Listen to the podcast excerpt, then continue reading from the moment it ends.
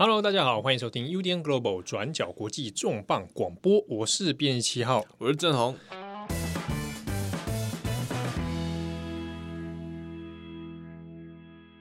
哎，在节目正式开始之前呢、啊，这边先跟各位听友哎打个招呼之外呢，哎，我们最近的重磅广播，大家应该有注意到，已经有推出了新单元，就是重磅一页书啊，已经两集推出了。那请很快的在下个礼拜呢，也会有第三集哈。这个编辑唐蜜的选书也会来了，那有很多的听友也陆续给我们一些回馈，那也欢迎有听过重磅一页书的朋友们呢，也可以透过不管是我们的 IG，还是透过在 Podcast 上面的各种留言哈，也欢迎大家呢可以给我们一些意见的分享哈，比如说，哎，你现在收听的时间点，你觉得在一个礼拜里面哪一天会是你觉得比较合适的机会哈，来听到我们的一页书的内容？好，那。也欢迎大家呢，给予我们平常我们的不管是 Daily Podcast 也好，或者重磅广播也好，都能够给我们一些呃评分啊等等哈，可以让做我们的节目改进的一些内容。好，那过去呃这几个礼拜，其实大家如果听每个礼拜六的重磅广播，大家都会发现都是我跟七号两个人在一搭一唱。那这个组合其实从很久很久之前就就是元老级的话，可能都还蛮习惯。可是后来还有比如说像呃编辑八号啊。唐蜜啊，在重磅广播里面就暂时消失了。那其实这不是因为，这不是发生什么事情，是因为说，呃，因为现在武汉肺炎的关系，我们公司已经也有嗯面临一些啊，呃、欸，就是就是已经开始轮流上班了啊。我跟七号是同一个编组，然后呃，唐蜜跟八号是同另外一个编组，所以就是每个礼拜要光是录音的时间，其实瞧起来就有一点稍微有点麻烦。对，所以就是，所以现在就是想说，哎、欸，我们就干脆七号，反正每个礼拜都会有一个打工的时间了哈。啊，对，刚好在这个有台啦啊，进行这个节目录制。对对对，那就就我们就另外再约出来。那当然希望就是呃，可能下个礼拜的一页书，那我们会有不同的搭配。那还有哎、欸，看希望也是疫情赶快收拾掉，不然其实我也好一阵子没看到八号了。哎，是哎是哎，你听你这么一说，其实蛮久没看到，彼此大概就有点就是日月不相见，大概一个一个多月了，哦，很久没听到他的声音，对对对，不大习惯，对，就是就是远端工作啦，对啊，哦，那我相信有很多可能已经有我们的听友也现在可能若干的，比如说在在家里防疫，或者就变成在宅勤务这种状态，甚甚至被隔离。会不会有有没有 祝你早日康复了？对对对，那刚好如果你是都在家工作状态，也许也是个蛮好的机会，去来多多听我们的 这个广播节目啦。你一个礼拜才一集两集，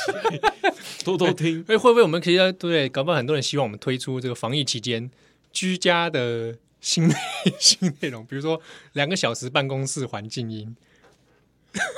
就你这就一直你在咳嗽而已啊！我说什么我咳嗽啊？那。这个我们回到正题了哈，今天的重磅广播我们要来聊一下一个事情，还是跟疫情有关。呃，我们把焦点还是拉回到最近已经解开封城的武汉。其实，在过去一个呃，应该说过去两个礼拜了，从武汉解封之后，大家对于中国本地的疫情关心就相对那关注度有相对掉很多。一方面是现在确实比较严重或疫情比较资讯比较透明的，其实是在美国啦或者是欧洲。在中国这边好像变成嗯，武汉解封了，然后事情就结束了，那也没有太多的一些新的更新内容。可比较特别的是，从这个礼拜开始，呃，在中国的社群网络微博上开始炒一件事情，有一个名字它不断的出现，叫做“芳芳”。大家在争执的其实是针对，就是说所谓的武汉日记，芳芳，芳芳，她其实是一个中国作家，在武汉封城的时候，她其实。呃，也透过了一些记录来记录她那个时候的生活。那这本书后来为什么会引发中国的讨论？然后中国甚至说，哎、欸，他没有被封杀掉，嗯、欸，这件事情还可以继续讨论。那到底发生什么事？对，我们今天来特讲就是芳芳日记哦，芳芳的方式就是。方正方形的啊，方方 的方就是方方的方，这可能年轻的读者不晓得以前台湾有个方方嘛，方方方还是方，我又搞不清这两个是同一个人吗？糟糕了啊！不是，反正这个中国的作家呢，他叫做方方，本名叫汪方啊。那他方是两个正方形的方哈，方方这样子。那其实应该说，这个事情从武汉封城以来开始发生哦。然后一直到最近，你看都已经快要五月了。对，关于芳芳日记引发的一连串争议，到现在还是变成双方泥巴战。我们先重新来讲哈，就是现在市面上呃，包括我们同公司的集团联经出版社，它其实呃在三月份的时候出本一本叫《武汉封城日记》。嗯，《武汉封城日记》是台湾目前呃唯一上市就关于就是呃武汉封城的时候的第一手记录。那它但是《武汉封城日记》跟我们今天在中国引发争议的《武汉日记》是两本书，《武汉封城日记》是由郭晶。对，然后呃，武汉，然后武汉，现在 武汉封城日记是郭晶，他有在台湾上市，那现在去书店看都有。那武汉日记是芳芳，那这本书目前在台湾应该我们还，还没有代理，但是在中国本地引发很多争辩跟一些口水战的是这一本武汉日记。对啊，芳芳的，所以我们说在语境上我们会直接讲就芳芳日记或者芳芳武汉日记啊。好，那跟刚刚前面讲的联经出版人这个是郭晶写的，这两个是不同的人啊。那郭晶的已经在台湾有出版了。我们先问一下，好，那呃，芳芳跟郭晶两个人，所以你是同一个人，你怎么知道？哎，这个 你搞得我好乱。我跟你讲，真的有很多中国人都搞错。先讲芳芳是一九五五年出生，她现年就已经六十五岁了，他是中国的作家。好，那而且他其实地位算也算蛮高的，他是湖北省。作家协会曾经当过作家协会的主席。诶，湖北省，嗯，所以他是武汉本地人。对，他生于南京呐，嗯，但是是在大概两三岁左右就已经就回到武汉了。那在武汉成长，一直到今天，他在武汉生活的年数已经超过六十多年。他是湖北省作家协会的主席。那他他写的风格大概是什么？他曾经有一本，呃，有得过鲁迅文学奖啊。鲁迅文学奖算是有点指标性的了。那他的作品里面有很多会提到文革时期的一些中国状况。六十五岁的人，那大概是他年轻的时候，哎，差不多。其实他被归类为就是文革时期出来，经过那一代养成的作家啊。那他比如说有曾经文学作品里面去谈过土地改革问题，嗯，哦，在当下一些呃人们生活的东西，这样，那地位其实算是还还不差。好，那嗯，文革那一。那一卦，所以他他六十五岁，那所以他比如说什么余秋雨，那同一挂，你说余秋雨啊？对啊，余秋雨是不是跟他同一挂？我看起来感觉看起来应该不，不大像，对，不太像。嗯、因为以以作品还有形式风格来看，的确是看活着吗？我觉得我们国中的时候很就是莫名其妙就一直要写他的读书心得文化苦旅嘛。对啊，殊不知后来就是长大以后发现啊，搞结果是这种梦一场啊。芳芳芳的状况是，的确他在文坛上有过一些争议啊。当然就是很多对于他的作品内容上，呃，嗯，你说指出一些现实问题也好哈，所以对他有一些正反不同的意见。这是一直以来的问题吗？就是、对，哦，在在尤其在呃，大家可以上网去找湖北省作家协会这个本身，他们内部就曾经过因为有派系啊什么啊，比如说有的人跟党比较好。嗯啊，那有的人怎么样？那曾经芳芳会去针对某些特定人士，一些诗人，好，一些作家说你因为买通关系，巴拉巴拉，文坛揭露一些丑闻，所以他在文坛里面其实本身的确有过一些争议啦。啊，不管是哎，有的作家不喜欢他啊，或者是他跟别人可能结下梁子之类的。但如果这样听起来的话，芳芳本来就是可能有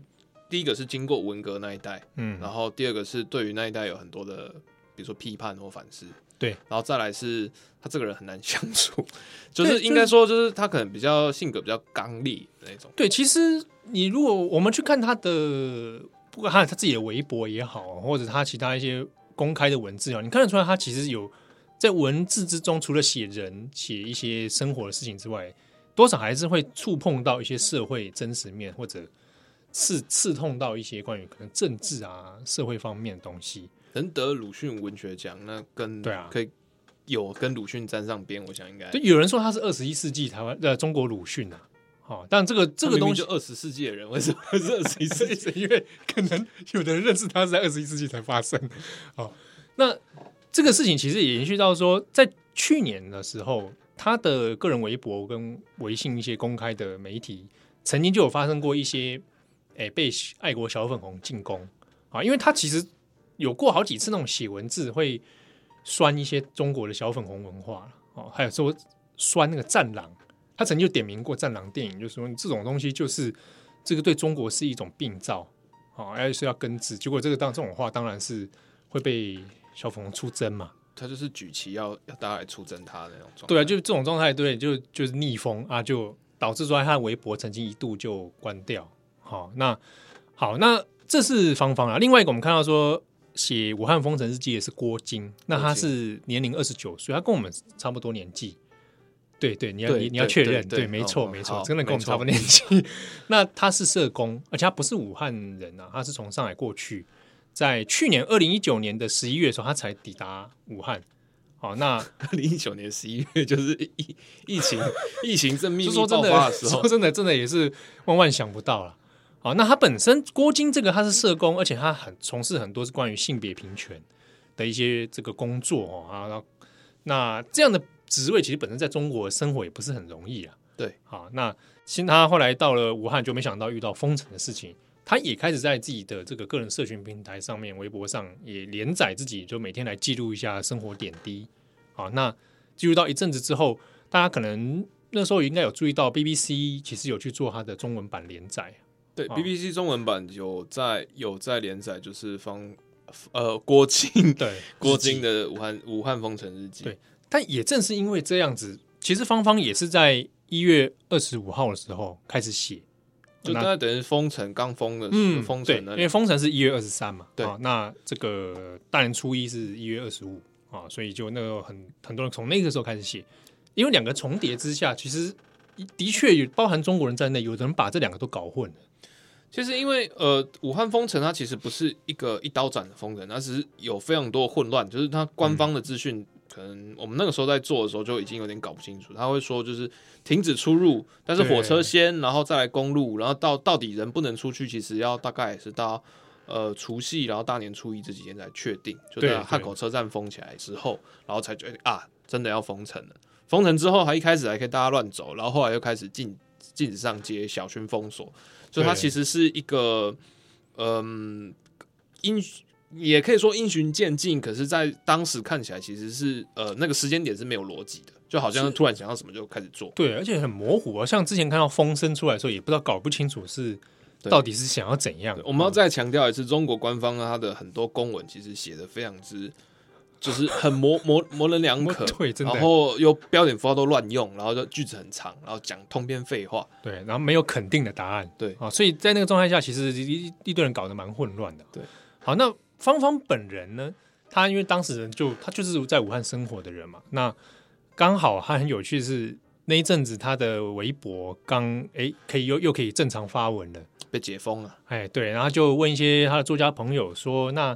那哎就可以写点东西，那是不是可以来写写些什么啊？不又碰上这个封城的事情，那就有很多朋友建议他，那不如你就干脆反正你也能关在家里嘛，那你就来写个封城日记。每天记录一点你的生活点滴，记录你的所见所闻，你的心情如何？好，那芳芳也觉得哎，蛮不错的嘛，就在自己的微博上，从一月二十五号开始，好，每天固定的连载，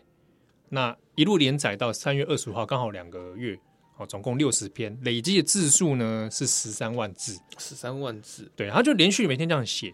好，就写。呃，他第一篇其实通篇就先说明了他为什么今天会来写这个东西，然后就刚刚就是我们前面交代这个这个情节啊。好，那他就每天说哦，今天已经开始封城了，那他自己的生活在干嘛？亲朋好友如何如何这样。好，那刚开始写，其实状况也大家也不觉得哪里有什么不好啊，因为其实他在微博写的时候呢，底下有蛮多留言都都在支持鼓励。啊，甚至是很多武汉在地人，而、啊、加上芳芳本身也算蛮有名气，对本本地的声音了，对，所以有蛮多人是说，我透过芳芳的这个日记哈，好像跟他一起来来对抗现在的疫情。其实，在一开始就是从疫情就是开始要说封城的时候，呃，因为可能刚好碰到过年，中国微博使用量好像要比平常更大，嗯，那在各种对于疫情的讨论啊，或资讯的讨论，其实也透过这段时间开始在更新。可是，其实从一开始，呃，应该说就是呃，疫情开始的那段期间，封城刚开始封城的时候，其实没有那么气氛没有那么惨烈。嗯、就是比如说你前、嗯、前几天还有时间再去干掉那个万家宴，哎、欸，那个对对对，对，大家还还情绪还是相对比较高亢，甚至有略略感紧张。但跟后来，呃，到封城中期，哎，火神山、雷神山开始盖好了，对，然后开始有人就是呃，明明是有发生症状，然后没有办法去看医生，然后或者等等等死在医院没办法送，那都是相对比较后期的。然后疫情整个大爆炸之后，对，才那个情势又一开始转变哦。对，好，那。这个芳芳自己在日记中有特别提到说，那他就是觉得透过他微博的书写，给给很多同时在家里的人一个舒压的管道啊，大家有一个呼吸的感觉啊，那就开始这样慢慢慢慢在写。好，那写着写着，就如同刚刚郑红讲的，疫情其实有越来越严重的趋势哈。那芳芳自己本人，他在那边生活六十多年了，他的交友圈里面，其实据他个人所说。他本来就认识很多武汉在地的医生、警察，哦，还有在地很多生活的各个伙伴等等，各行各业都有。那他也注意到说，其实透过微博或者透过微信彼此的交友圈，开始都有传出一些，比如说在武汉第一现场医疗现场一些实证的观察，东西不够，对，然后照片会拍回来。哦，那芳芳看到这些东西之后，其实他也有自己讲，其实随着封城这样子。疫情加剧哦，他自己的心情也越来越受影响。那透过这样的书写，他想要说，那我就把我所见所闻简单做个记录啊，那把这些情节写出来，也给大家同时一起一起看了哈。当然，他并没有觉得说，呃，他写这个东西是一种新闻报道，哦，或者是我正在做一个历史记录。在他个人是认为，他甚至连文学性的笔法。他都不大会去特别使用，原因是因为他觉得他就是个人的随笔而已，好，所以他就这样子慢慢慢慢写。但也因为后来在剧情，呃，这个疫情比较严重之后，加上后来李文亮医师过世的事情，对，好，那开始网络上的言论里面开始出现各种不同的，包含到呃中国官方的态度开始强硬化，说，哎，哎，要开始积啊抗击疫情，好。其实，呃，李文亮医师，呃，李文亮的死，其实在中国的社群管制上，还有一个相对指标性的一个分水岭。因为在之前可能封城期间，他呃文章会删，然后他会去压，就是热搜关键字的权重，可能他其实都零星零星的，或者是手脚做的没有那么明显。可是在李文亮就是那一天，就是晚上传出病危，然后传出死掉，然后死掉之后又被压下来说还没死，还在急救。在那一段时间，那一整夜，其实呃，中国的社应该算是在中国的社群历史上是很重要的一页。对，因为所有的几乎所有全中国的网友都在讨论李文亮这件事情。对，可是你在热搜榜上面，其实比如说你去点李文亮医生还在抢救，点进去可以出现在那个榜单里面，全部都是有挂蓝勾勾、红勾勾，嗯嗯嗯，就是有被官方认证的一些官方账号，然后而且这些官方账号讲的所有的讯息都是一样的，对，就是说还在抢救，不要造谣；还在抢救机器，不要造谣。可是各种对于其他，比如说，呃，你为什么之前删文？你为什么在压热肉搜？嗯，然后你为什么就是网友在开始讨论究责跟就是呃官逼民反这些东西，全部都没有办法讯息。你只有特定被认证的账号才能针对这些事情发言。这事情一直持续到很后期，只要跟李文亮有关系的任何的关键字，比如说李文亮医生过世、嗯、李文亮遗孀出殡等这送行，然后出殡，然后李文亮国家烈士等等等，对，都是相关的状况，他被管制的非常的夸张。对，而且那个时候还有很荒谬，我们那个时候还有转角要写二十四小时讲这件事情，有、哦、提到说他其实热搜被热热搜有被压，然后还有就是只有特定人士可以来讲。对，那就还有莫名其妙的网友说啊，我去看，那大家都是觉得这件事情官方有认错了，那可能我们内文就写很清楚，你自己去看，那都是一一系列都蓝勾勾，非常大的问题，而且还是跟我说要退就你退就退啊，我欠你吗？那个时候还不只是微博，那那个台湾有些人会是直接直觉用电脑版去上微博看那些留言嘛，哈，其实你用手机去微信去看，私底下有很多微信在去传各种。讯息的时候也在讨论李文亮的事情，而甚至是后来催生出有人在酝酿国家是不是应该去推一个李文亮专专法，说让中国也适度拥有言论自由啊，就一方面保障像不要再出现像李文亮这种呃这种悲剧啊，吹哨人失败的这样的悲剧，那一方面也是要求国家不要去控管，把手伸到说你疫情期间你还在控制李文亮这种这个这种言论问题。我们回去插播一下，就是在那一段时间，李文亮那一段时间，其实大家也有发现，就是后来大家有讨论，就那段时间中国网军对于世界的一些，比如说例行的一些攻击行动，嗯、其实是有相对变低的。因为包括我们自己有认识的，就比如说治安团队、治安公司的，大家都有提到，这这这段时间其实中国网军是活动海外活动几乎没有，因为全部都被拉回去做，就中国内部内部维稳。对啊，那这这的确是个言论上的指标。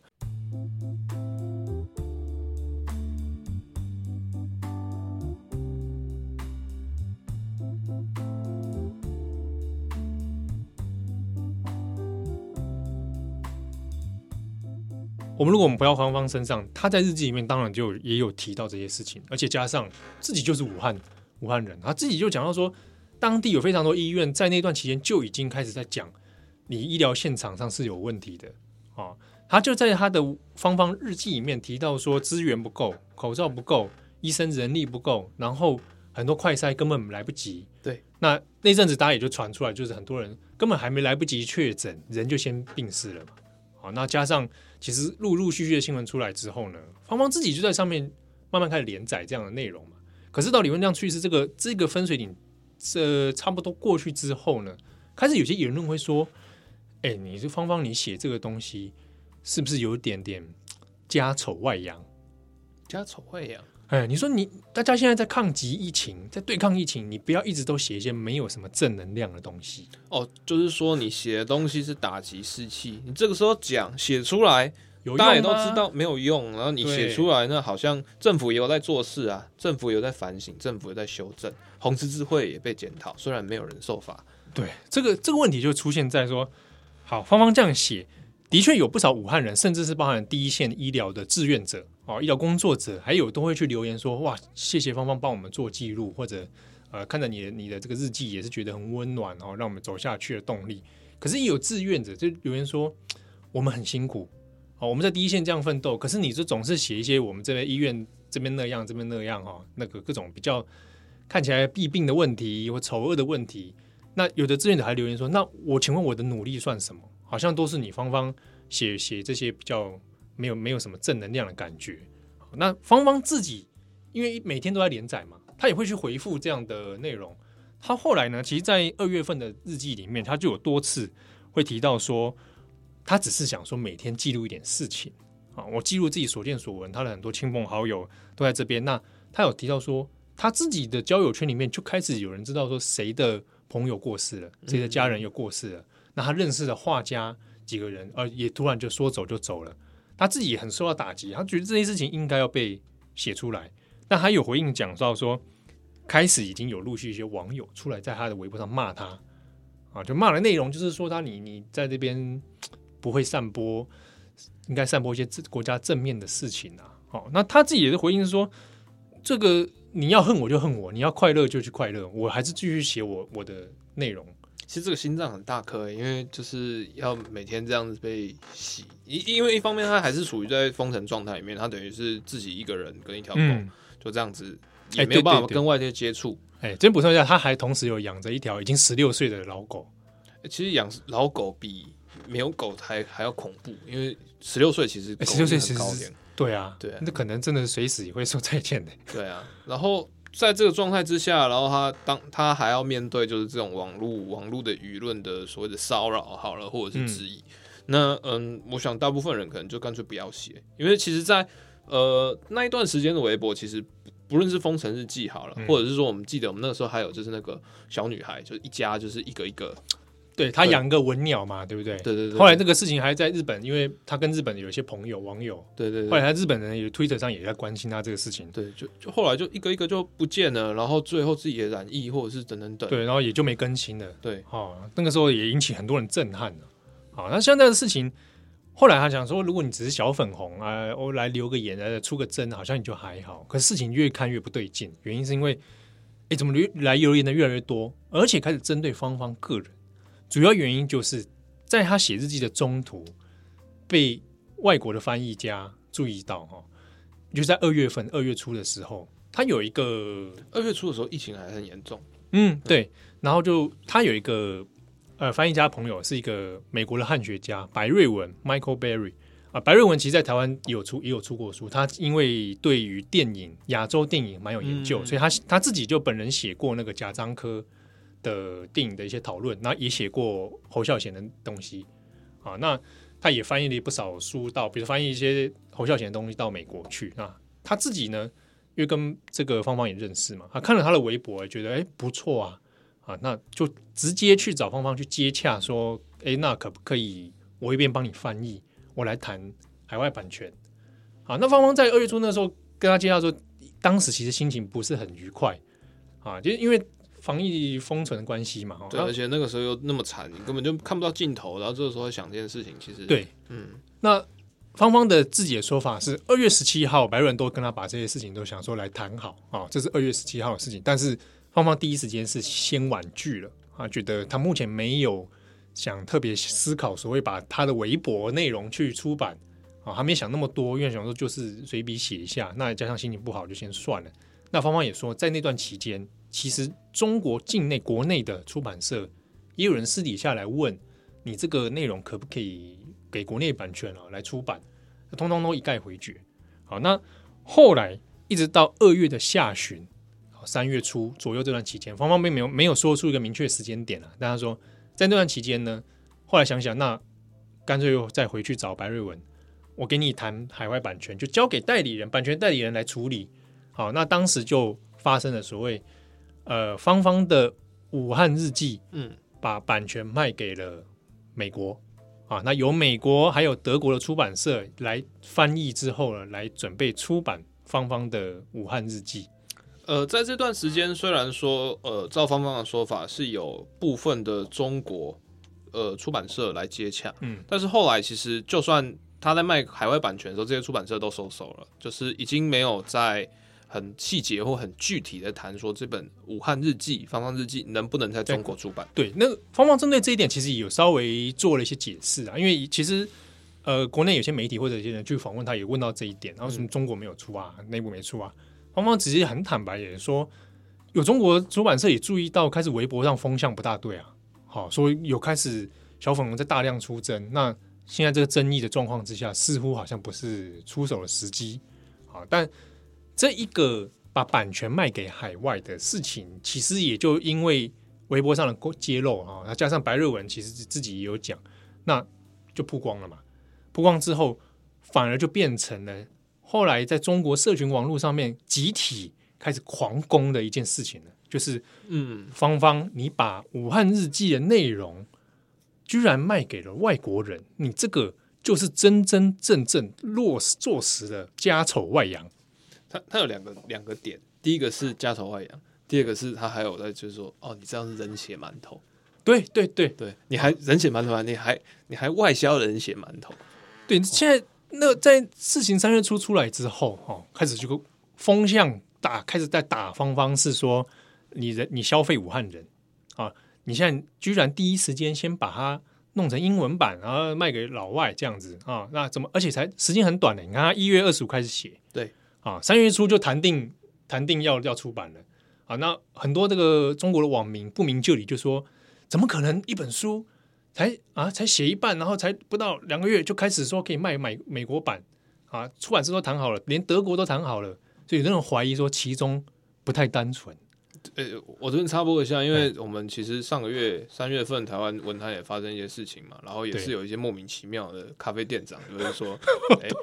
欸，商人嗅觉觉得你是不单纯是要炒书，但是其实像呃，特别是过去几年啊，其实很多国际议题它变成书，比如说那欧洲难民潮，嗯，比如说恐怖主义，比如说呃，ISIS 圣战士、叙利亚内战这些东西都一阵一阵，可是。很多书它其实出版的速度很快，它是比如说透过新闻整理或者是随笔或研究等等等，它可以很快把版版权弄出来，然后会在一定时间之内就必须要把它出掉。对，啊，所以大家不要想象说，哎，好像出书就一定是什么旷日费时什么。这个原因是因为有一些网中国网民知道说，在中国出版要过那个审查，对，过审查要申请书号啊。那甚至有人攻击方方，就说，哎，他难道不用跟美国申请书号吗？啊，这个跟美国不用，难道不用过审查吗？这么快就可以出版？对，但他有的时候只是，比如说他你还没写完，可他给你一个意向，你就先授权给他，对，到时候让他去独家代理，有点像是，有点像是我我一个计划，你中中我先跟你签嘛。对，对，我们之后来说，的确，芳芳日记在这个事情上的确就是这样。芳芳的微博根本就还在连载中。对，白瑞文的说法是啊，他就说我一边帮你先翻译，而且因为你的微博这次写这个日记内容比较白话，白瑞文说我翻译很快。哦，我就不会像文学性比较不好翻，嗯，那我翻译很快，一边同时你就一边写，我一边翻，之后我们写完了，看到什么程度上，我们再把它复制交稿。好，所以事情其实，在当时虽然谈定版权啊，在三月初谈定版权，可是事情整个整个还在 run 的过程里面呢、啊。应该说，他整个整个团队是有效率的，而且是应该说比较平行化。对对，所以这样怎样处理起来是相对比较单纯。可是这件事情这样单纯或者这种效率。看在就是小粉红眼里，其实就是觉得啊，会有阴谋，对，诡异啊，怎么可能这样子突然就就就说上就上？而且重点是，好，三月初谈判谈好版权，哎，好，出版社也确定了，美国的在总部在纽约那个 Harper Collins 啊是大出版社啊，德国的也谈好了，好，书名也出来了。本来芳芳应该就叫他在微博上就写说我他自己写的日记嘛，但英文版的书名就直接叫武汉日记啊，武汉 Diary。所以，对，有问题又来了啊！小粉红们，这中国很多网民就说：“你怎么可以代表武汉啊？叫武汉日记，代表全部武汉人啊？那好像就意思就是说，啊、呃，你是不是今天写这个疫情的东西，就一定就是跟武汉有关？那有些中国人担心，就会让外国人以为今天的疫情跟病毒来源就是武汉啊！这这以上是中国人的担心呐、啊，原来就是这样、好。那这个事情出来，英文书名也出来了。OK，好，Amazon 先上线了，玩那么快啊？啊，他们可是 Amazon 上线是先上预售版。哦，对，亚马逊其实会搞这种，就是他就可能其实书是要半年甚至一年之后。对对，但你去看那个上面就知道，它其实都有写的很清楚了，它这是预售版。对，它封面可能还会改啊，或者什么的。对，然后就先把书名弄出来，要给有一个简单的封面，然后也出了点写方方的方方这样日记，然后售价 Kindle 版的二十点九九美元。哦，其实蛮贵 的，这个觉得蛮贵，二十点九九其实有点，就是 Kindle 这样算贵，对啊，不便宜啊、哦。那它那个 Hardcover 版的那个精装版的也要二十六美元多啊，那好好像买买精装版的比较划算诶。对啊，Kindle 怎么那么贵？然后我觉得一定是亚马逊趁这个时候，大家知道没办法买实体书，坑你一点，也亚马逊阴谋，贝佐斯的阴谋。所以他在小粉红就是对，哎，果然是有阴谋，这售价上就不对。好，就。OK，他预售网页上线之后，很多人中国人以为已经发售了，哦，但实际上根本不是啦，他就先预预售了，已经发售，所以开始就是说，怎么可能一本书这么快就就发售啊？那一定又是有问题嘛？但实际上，芳芳日记在亚马逊的正式发售时间是要六月，哦，六月才要发售，所以倒还没，而且在上线四月八号，哎，亚马逊上线的时候呢。芳芳根本也还没把稿子全部交给白瑞文，所以这事情其实对他们两个来说，在整个出版那个过程当中，其实也觉不觉得这是因这会是个问题啊？嗯，它很正常的一般出版，大家对作业流程上就是会这样。哦，但因为它涉及到疫情的关系，所以看在中国很多人眼里会觉得有问题。那四月八号的时候在亚马逊上线，对，预售，那刚好就是跟武汉。封就是那个解禁，大概是它同一时间差不多。对啊，好，那这个事情当然在很多中国网友的眼里就看不下去嘛，所以呢，就引来了有一个人对他开始重炮攻击。那个人就是《环球时报》总编辑胡锡进，垃圾，这真的很垃圾。这个这个人胡锡进，大家从去年我们看反送中的新闻，大家就可以看出来这个人的一些习性，然后而且他也蛮高调的。胡锡进他，因为《环球时报》他其实就有所谓的官媒色彩很重，然后就有点是，是以国际新闻为主的官媒色彩。对，所以他在过去，呃，胡锡进他麻烦的点是在于说，他除了在国内他的社群号召力有很强之外，他还可以就是 有点奉旨在使用 Twitter，然后到处去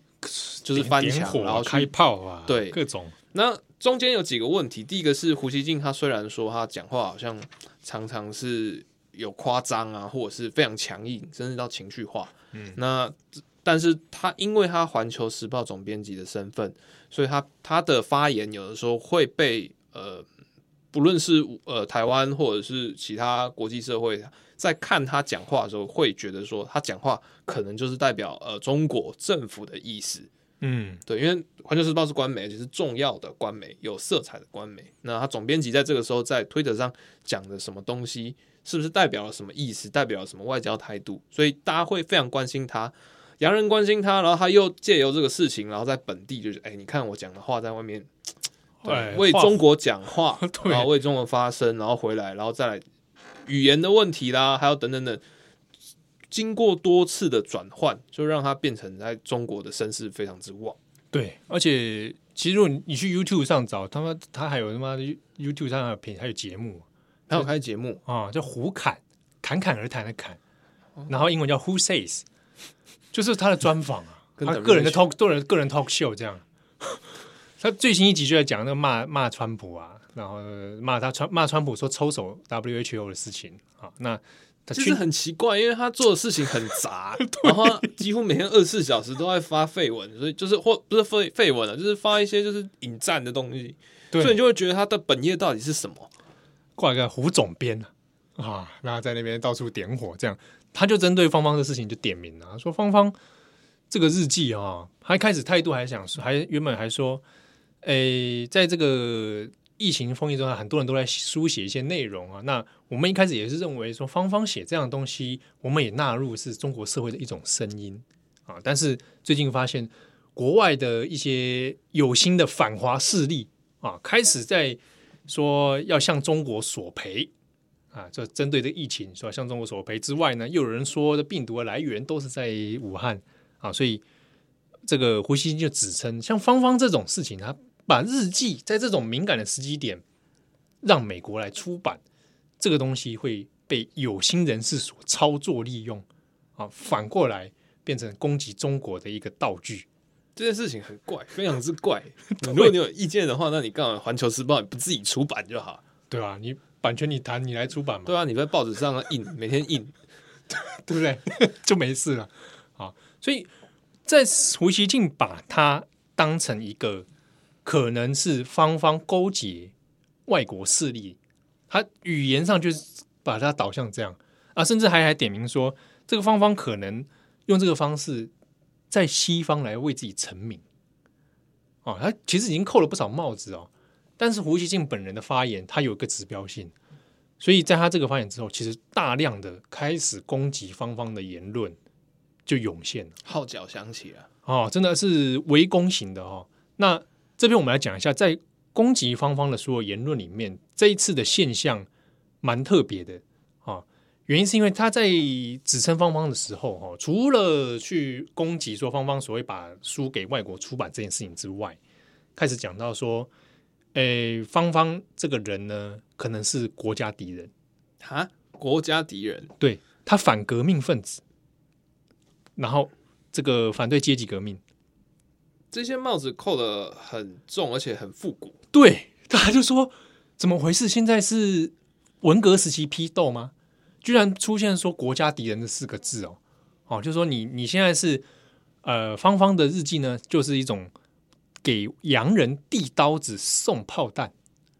啊！这个日记给洋人拿去之后，他们就拿来当成来跟中国索赔的一个道具，所以叫递刀子送炮弹来倒打中国人。所以呢，这是国家敌人，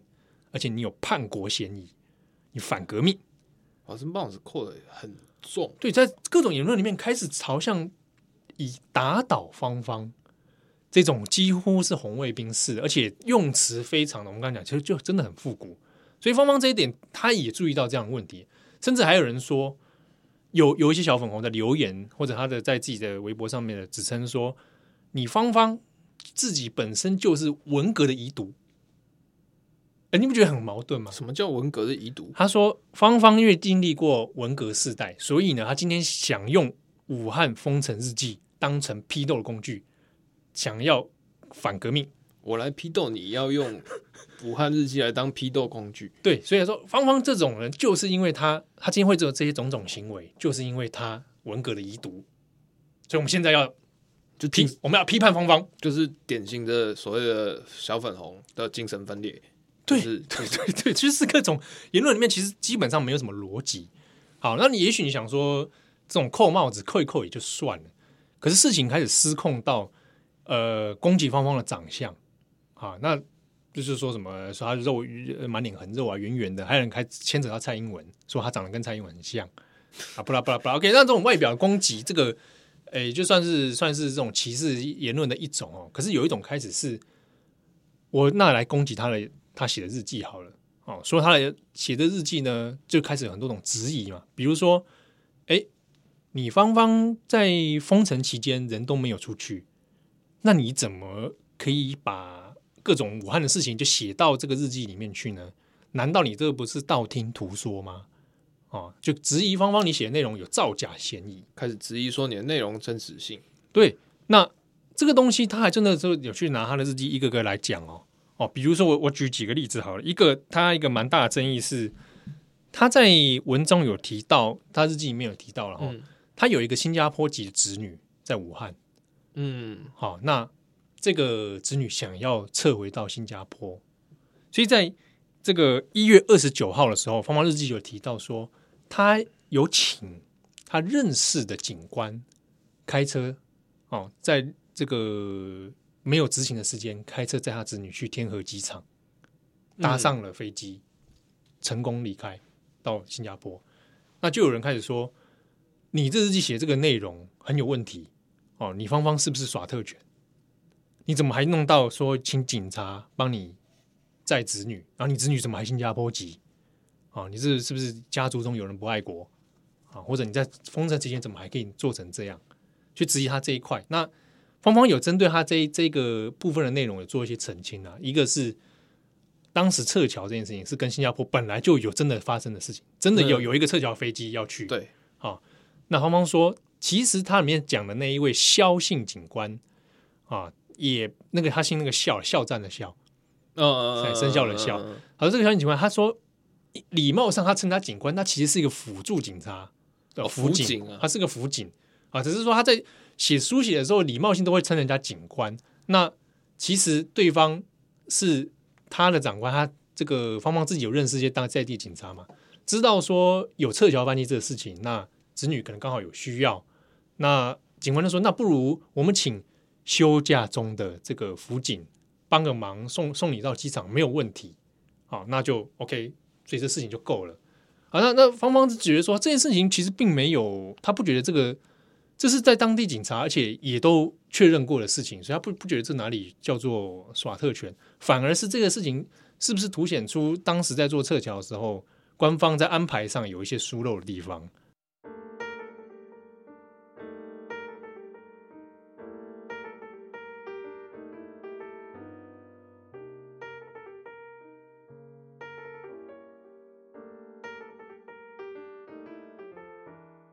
另一个是说。诶，他在里面会写到说啊，听说哪个医院的某些护士，哪个护士过世了，嗯，啊，那可能对方刚好也是个有名有姓的人，还写到啊，就小粉红发现说没有啊，人家明明还活着，好，那就拿这个去指控芳芳，你在写日记的时候根本没有查证，而且道听途说胡说八道。但是这个芳芳里面有特别提到说，那是因为你们没有把我日记全部看完。因为他后面几天知道对方刚还活着的时候，他还有做更正，所以在后面的日记里面写说啊，我哪一天那个写那个事情是错的，在这边更正。好，这是芳芳另外一个回应。再来一次，呃，芳芳在二月十三号的日记里面有提提到一件事情，他说他有医院的朋友医生发了一张照片给他，说那张照片是一堆散落地上的手机，那些手机呢都是确诊的病患后来死掉了。嗯，哦，那变成这个失无主的手机嘛，那非常大量的，现在就没地方放，就先搁在一旁。这样有医生传来说，医院现在有这种画面，给了芳芳。好，芳芳就把这件事情写到日记里面，说啊，我的医生朋友传这样的照片给我啊，写了他看了之后非常震撼。他说这些手机的主人全都已经化成了灰烬。好，那他就想表达说，现在这个事情其实非常的很伤心，对，而且严也很严重了。好。那小粉红们也在问说：“请问你那个照片在哪里？拿出来，你证明真的有这些事情。”好那芳芳始终没有拿照片公开，直到今天都没有公开。他的说法是，他要保护当时那个医传讯息给他的医生啊，因为他说照片里面有可能会透露医院的位置。嗯，那对方并没有同意把让他把照片公开，所以他不愿意把这件事情拿出来。但芳芳的反驳是说，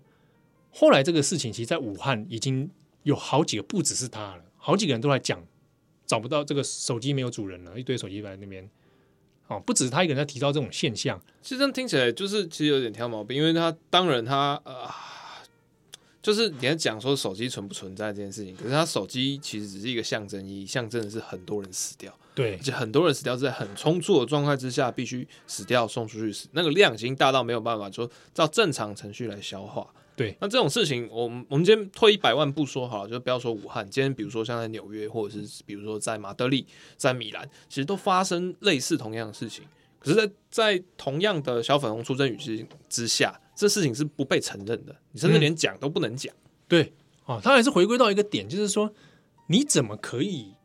把这些事情写出来？对，我们今天讲不是说、呃、武汉很惨，世界最惨，不是要比这个。嗯比的是可能有很多地方同一个区小区等等等是一样严峻，就是人间炼狱，或者是说非常呃绝境的状态。那在记录这个状态的时候，嗯、连记录这个都不能讲。对，那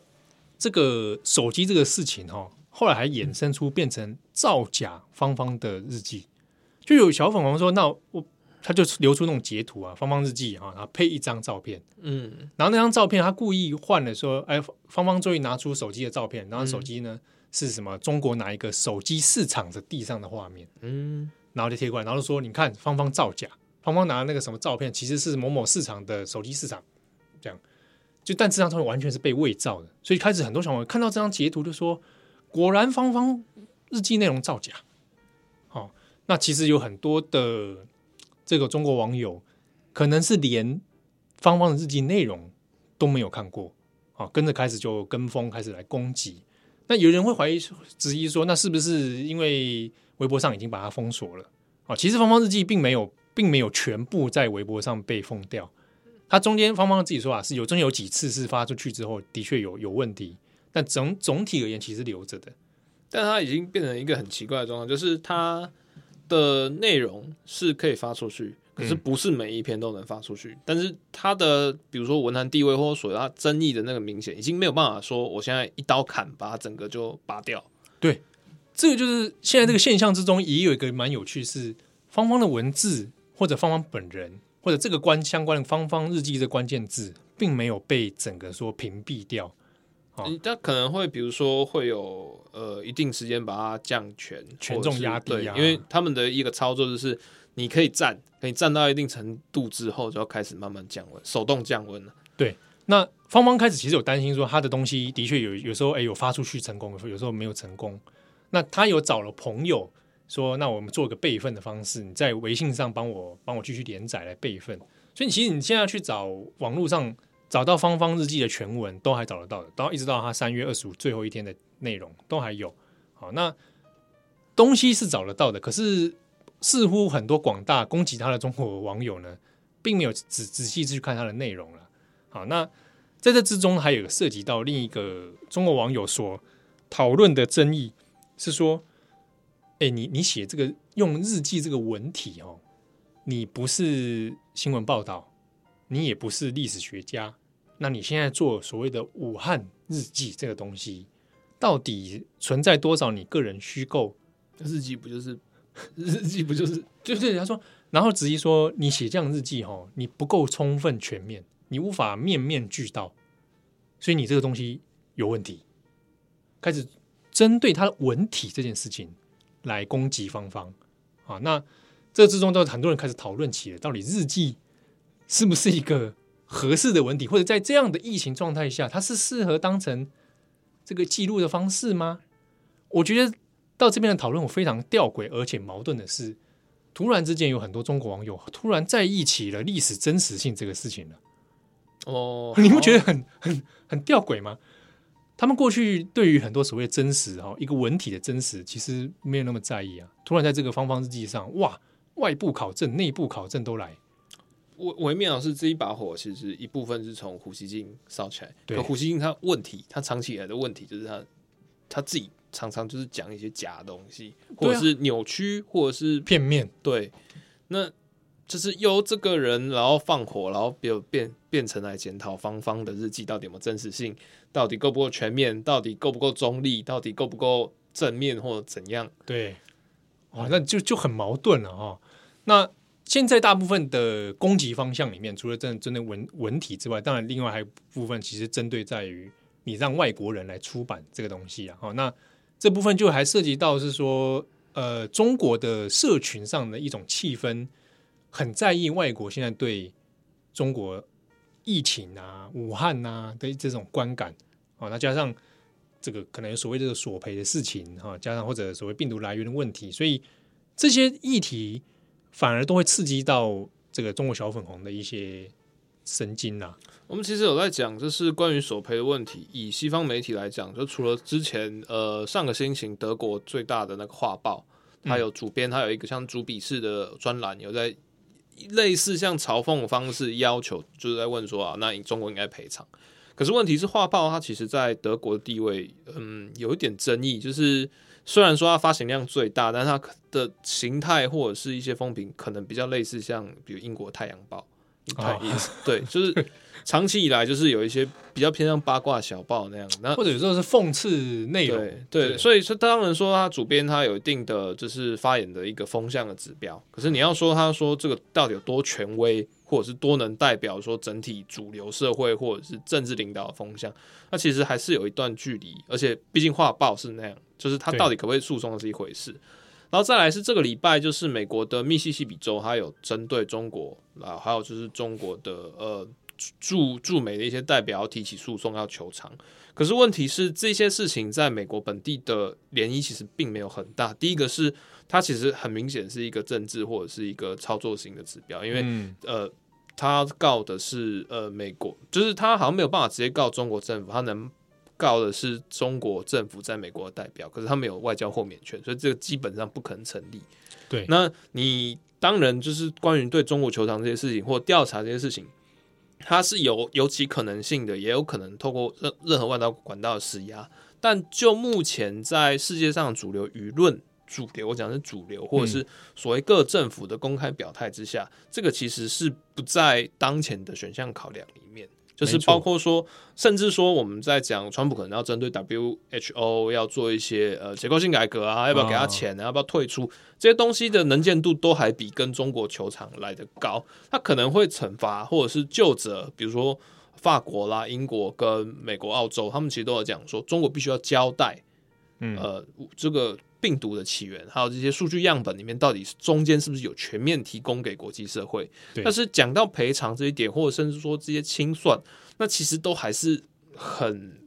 很遥远，或者说其实不是眼前真正很主流在讨论的东西。没错，而且其实这这这些层面哈，有一些支持方方的，不管是作家也好，或者一些网友也好，其实也有拿出来讨论说，哎，现在很多中国舆论说芳芳这个。给洋人递纸递送炮弹递刀子，说那那个这本书难道这个外国人真的这么在意吗？啊，或者说假设真的也要打官司索赔官司真的来了啊，那律师的证据会拿一本方方日记说，你看这就是文学出版品来做这样，哎，这就是他微博证据啊，那我们就来索赔。那很多比较有点法律常识的人会说，这个不大可能啊啊！再来就是有一些海外的中国人也讲说，那。其实大家眼前当下，你说阿马总上线也好，去查他那个销售排名，那前十名、前一百名都还没看到啊！很多人都其实在这个当下没有特别那么在意芳芳日记这件事情，他可能在在在意自己的其他一些生活层面。以书或者是以出版品或新闻来讲，其实这阵子已经开始出现了。以美国好了，其实很明显出现就是阅读疲乏，嗯，就是对于疫情的讯息开始有一些。排斥或者不太愿意接受。第一个是你其实每一天遇到的状况都差不多，嗯，然后再来是无论是新闻啊报新闻报道的量变少，然后出版的量其实大家也会选择用用出版想要去做一个抒发窗口去逃避。可是不是说纽约人现在正在封城中，然后我去看武汉人的封城，这个好像于心理上或者是于知识的需求上，好像相对比较不是那么直观。对对，好，所以呃，就还有海外中国人就提出这些点，就知道说，你你说真的，这个东西能够在海外，在美国说发生多么巨大的影响，或者如胡锡进所所说的，让芳芳在西方成名。其实这看看起来都都都有点太太太超太过了，因为像同样事情在呃意大利，它也有出就是所谓封神日记，巴黎它也有出它的封神日记，对，巴黎纽约现在我相信有很多，你看纽约人什么不会就会写字，一一 一定快了，纽约时报一定快要连载了。对啊，就是他们自己都有各自的一些封城故事，那各地的状况可能又不不一样。对，好，那但但是我们谈到这边，大家想说，那会。也许就只是顶多就是网络上面的征战，但他后来跟胡锡进又吵起来。对，这个胡锡进泡完之后，其实两双方一来一往之间还继续交战到直到最近哦哦，我们录音的这这这几天，其实双方真的很彪悍。第一个是他还要跟胡锡进硬搞，对对对，对，对他是生气，就是你你被狗咬不会咬回去嘛？对对啊，哦、或者是说跟小粉红吵架，说真的那个没完没了。哦，一个小红结束，后面还有一大堆。好，那双方吵架是这呃，到比如说二十号的时候，四月二十号，芳芳还在这个微博上面就说老胡啊，就是就是胡锡进啊，哈，说老胡的阴谋诡计已经要得逞了啊，他不晓得要打倒打死一个作家对老胡有什么好处。结果胡锡进隔天也也在自己微博上反击说：“你被打倒了吗？你微博不是还在吗？啊，你不是人还活得好好的吗？你哪有被打倒？”啊，这 这两边的那个交战已经变成这种吵架。可是这边要提一点是，芳芳除了网络上的交战之外，她在现实生活中遇到了生命威胁。因为在四月十四号的时候，芳芳在还是人还在武汉嘛，武汉街头上有人贴大字报，说要芳芳道歉忏悔啊。那大字报真的很像文革写那种，对，文这个文革才会写哦，写大字报说芳芳要忏悔，你像。你叛国，你背叛，你把家丑外扬，那他后面写了一个什么？他说：“这个如果芳芳不交出他所有的财产，哈，继续干着这种严重伤害构陷国家的事情，芳芳应该要出家为尼或以死谢罪，否则我将以中华民族古朴侠义的方式对他文攻武伐。”刚刚以为他是中华民国笑，中华民族啊，古朴侠义的方式对他文攻武伐啊，古朴侠义就是私刑吧，私仇吧啊，所以这个东西其实 用用六脉神剑掌把你 轰死。对，但是芳芳也说这个是生命危，这已经是对他威胁了哦。那他出入会不会遇到生命危险？而且网络上小粉红已经帮大家人肉好了，他住哪里？他在哪个地方还有别的房子啊？他的家人家状况如何如何？他家族怎么样怎么样？都都查查得一清二楚，所以对他的现实生活中的确造成一些压力哦。但是芳芳自己有说，当他对于对于媒体的访问的时候，是说他精神没有崩溃了啊。他他觉得还是继续努力。然后那他的日记强，他反复强调，他就是写他所见所闻，他看见的东西。中间当然不可能面面俱到嘛。哦，他又不是研究家，他人诶说真的。他人也没办法出去访问，你出去访问那个现在到现在没出来，对，陈秋实，陈秋实到现在没不见了，真的出去的人，那方斌也不见了。对，哦，那但也有也有人留言说，你看芳芳你还还在，就是国家对你最好的宽容。我已经讲成这 样，这个真恐怖哎，讲讲这种话，这有点像胡锡进说，你看你被打倒了吗？没有啊，你还好好的啊，可见大家。对不对？就很赖皮的一种方式，很烦哎。对，可是，在舆论现在的方向里面，大家可能开始讲说，那芳芳现在的这种状态，是不是国家有意识的让这些事情舆论去发酵，让大家去不断的去炮轰芳芳？但另外一部分，就大家不要呃，我们还是要重新强调，就是在中国，其实小粉红之外，还是有很多。沉默但正常的人，哎、欸，对，这种东西是是真的，不要大家觉得好像，哎、欸，不是说中国人都都怎么样，没有这回事，没有这回事。因为在芳芳这个事情里面，如果你去微博搜寻然后，或者微信上去找，的确还是有一些人是支持芳芳，而且就变成双方在已经跟芳芳无关了，双方自己在在空中大战了。大家可以善用微，就当然如果有使用微博，可以善用它的实时功能，就是 real time，就是真的会有一些东西，它很快出现，很快消失。但它里面这些这些疏忽即逝的一些讯息，其实可以透露出很多，就是对于社会不满，对于当权不满，对那个、哦、那一种引爆那种未爆弹的那种气氛，那种那种民怨是真实存在。没错，那事情现在走到现在，那芳芳也还在啊，是这个书也处于目前还是存这个继续要出版的这种这种状态。那大家想说，那不是刚刚前面我们有提到另外一本叫《武汉封城日记》吗？郭晶郭晶的那本，那大家想，请问啊，那本没事吗？联经出版了啊、哦，台湾出版了。郭晶本人有对这些事情有做一些回应啊，的确也有媒体找上他。郭晶说，他说一开始在写的时候，有人把他跟芳芳搞混啊。他说，甚至他自己搜寻网络中国网络资料，写说《武汉封城日记》作者郭晶挂号芳芳。他就说，还有人骂郭晶说：“哎呀，你蹭芳芳热度蹭到这种这种地步啊，以为是郭晶来抄芳芳啊？不是不是啊，郭晶是郭晶，芳芳芳芳，但中国人有人搞错啊，因为刚好两本。”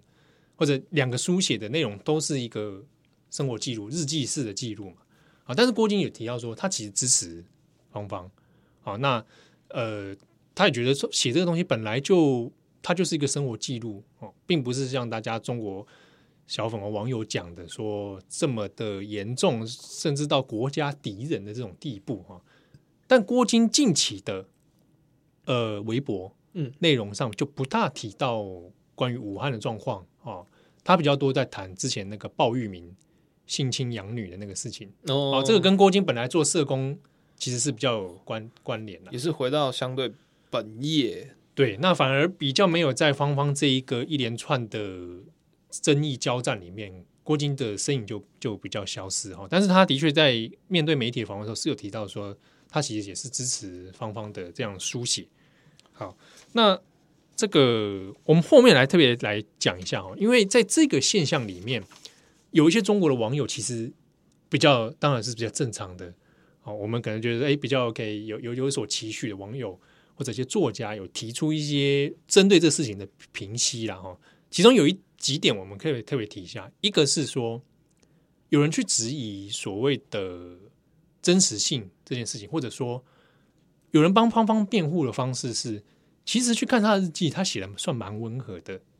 并没有特别指明说国家怎样怎样怎样。他里面他就写说，这个隐匿疫情是个问题。那他还提到说，湖北 F 四他们说这些湖北 F 四这些人，某种程度上，他们恐怕也是受害者啊。觉得因为在这种体制之下，你要隐匿或什么什么各种的结构性的问题。那那有人觉得他写的那种其实算是温和平实啊，所以有人用这方式来帮芳芳辩护。但他他的有其他作家认为说，你如果对一个中国的作家，尤其是像芳芳这种辈分的哈，历经过文革时期，而且拿过鲁迅文学或者这样的，你说他的东西写出来温和不冒犯人，那对一个作家来说，可能是一种侮辱。好，就是说，你表示说你写的东西其实就是不痛不痒，不痛不痒，然后你逃避了应该要争辩的社会现实。你不面对现实这件事情，所以有人觉得说，你不要为方方辩护的方式是，哎，他还好，那个内容没有那么相怨。哎，你你小粉红不要紧张，它里面没有写怎么样怎么样哦。那有人觉得这个，呃，这种方式其实反而是在一种中国这种高压状态下长久以来畸形的一种辩护法。嗯哼，好，那再来一种讨论它的内容里面特别提到说，如果中国当前社会，好。经历过李文亮的事件之后，现在看起来中国政府是想要一把抓住所有关于疫情方面的各种舆论操方向嘛？那最后如果是连芳芳的日记你也容不下的话，那应该就是到此为止了。就是中国人的生态可能也不会有什么翻转的余地了。而且特别是观察到在这一波攻击芳芳的账号里面，然后大量的年轻人。啊，那这些年轻人，大概九零后、零零后都有，而且这些人还会的确会形成一个很很奇妙的踏伐芳芳的一个同温的那种一个用圈子，然后会说我是零零后多少后的年轻人哈，那我我认为我国家怎么样怎么样，那芳芳不可以怎样怎样怎样啊，那甚至还会在微博上面互相发文说，我看到我的。朋友里面，我的长辈家里有亲戚说，在自己的微博上支持芳芳，我真是不懂，真心不懂。请问大家，我应该怎么办？啊，形成一个年轻人们的这种圈子。那有一些人就觉得这种状态如果继续发展下去，那你好像很难期待说一个社会有一个 新生代的变革力量就好像又回到一举又回到三四十年前，又回到文革那个状态。对，就又一整个时代又全部都是全集体文革，全又又一个时代红卫兵二二点零出来了啊！那这边就有流传一个。一个评论啊，我们放在这边最后来讲一下，就是有有一些针对这些事情来谈，就说现在中国的舆论里面啊，在消灭了尖锐的批评之后呢，所谓的温和的评论，它就会成为最刺耳的声音。好，可是这个最刺耳的声音也会被消灭掉。那把温和的评论也消灭之后呢，调侃也会变成无法容忍的声音。所以，调侃的声音也要被消灭掉。当温和的声音、调侃声音都没了，就剩下沉默了嘛。可是，沉默接下来就会被当成是无声的反抗。所以，你不可以沉默，你必须要赞美。我会要求你赞美。可是呢，我接下来要消灭那些你赞美的不够大声的人。好，最后大家怕自己赞美不够大声，就开始鼓掌，不断的鼓掌。最后，这个掌声停不下来，因为我下面要消灭的是最先停止鼓掌的人。好，那这句话里面就能谈到现在当前的状态，你一步一步往前，就是顺着这样的方向。最后不鼓掌的人，就是所谓的国家敌人。其实这件事情，呃，当时我们我跟其他在讨论说这一集的题目的时候。我们都有想到，就是哎，那个很像是七八十年前安妮的日记，嗯，就是这个呃，纳粹对，对，就是在讲纳粹的。那个安妮的日记，就算是在后来出版之后，其实到现在也有很多人在质疑，呃呃，安妮法兰克到底是不是真实存在的人？那安妮的日记到底有多少真实性？它是不是有可能是杜撰，或者是说是犹太人为了要去呃去加强呃大屠杀的一些的一些政治操作？但嗯。大屠杀是真的，然后真的发生这件事情。就安妮本身就是她的第一第一眼的里面，到底哪些是真实或虚构？其实那个反而不是重点，是那中间它里面让你看到，或者是说呃告诉你有暗示你的这些问题。对，它反映了时代的讯息啊。哦，所以比如说我们现在回头看，也有的很多人可能第一时间其实，那日记到底真的假，或日记可不可信，或者一个被公开。或者当事人自己都知道自己会公开被人看见日记，到底真实度到多少？这个部分其实刚好也是历史系历史学专业里面会讨论过的问题啊。就是如果我拿日记当成史料，我可不可以尽信里面的内容啊？当然不可以啊。就是你本来就会有一些考证嘛，当事人记忆有可能出错啊。哦，当事人有当事人的局限啊，各各种嘛。可是重点不在这个，重点是在于说。那他这些错误或者他这些真实内容反映出什么样的讯息？比如说好了，中国网友现在也很喜欢拿蒋介石日记来批斗芳芳，他们可以看。这我我是觉得蛮怪，他们不知道从哪个管道看到的，因为蒋介石日记现在也也人这个整套日记也不在在 Stanford 那里啊。嗯哼，蒋日记其实中国学者有研究，台湾学者也有研究，里面讲蒋介石那个写日记里面内容就就是已经知道他这日记要流传后世的。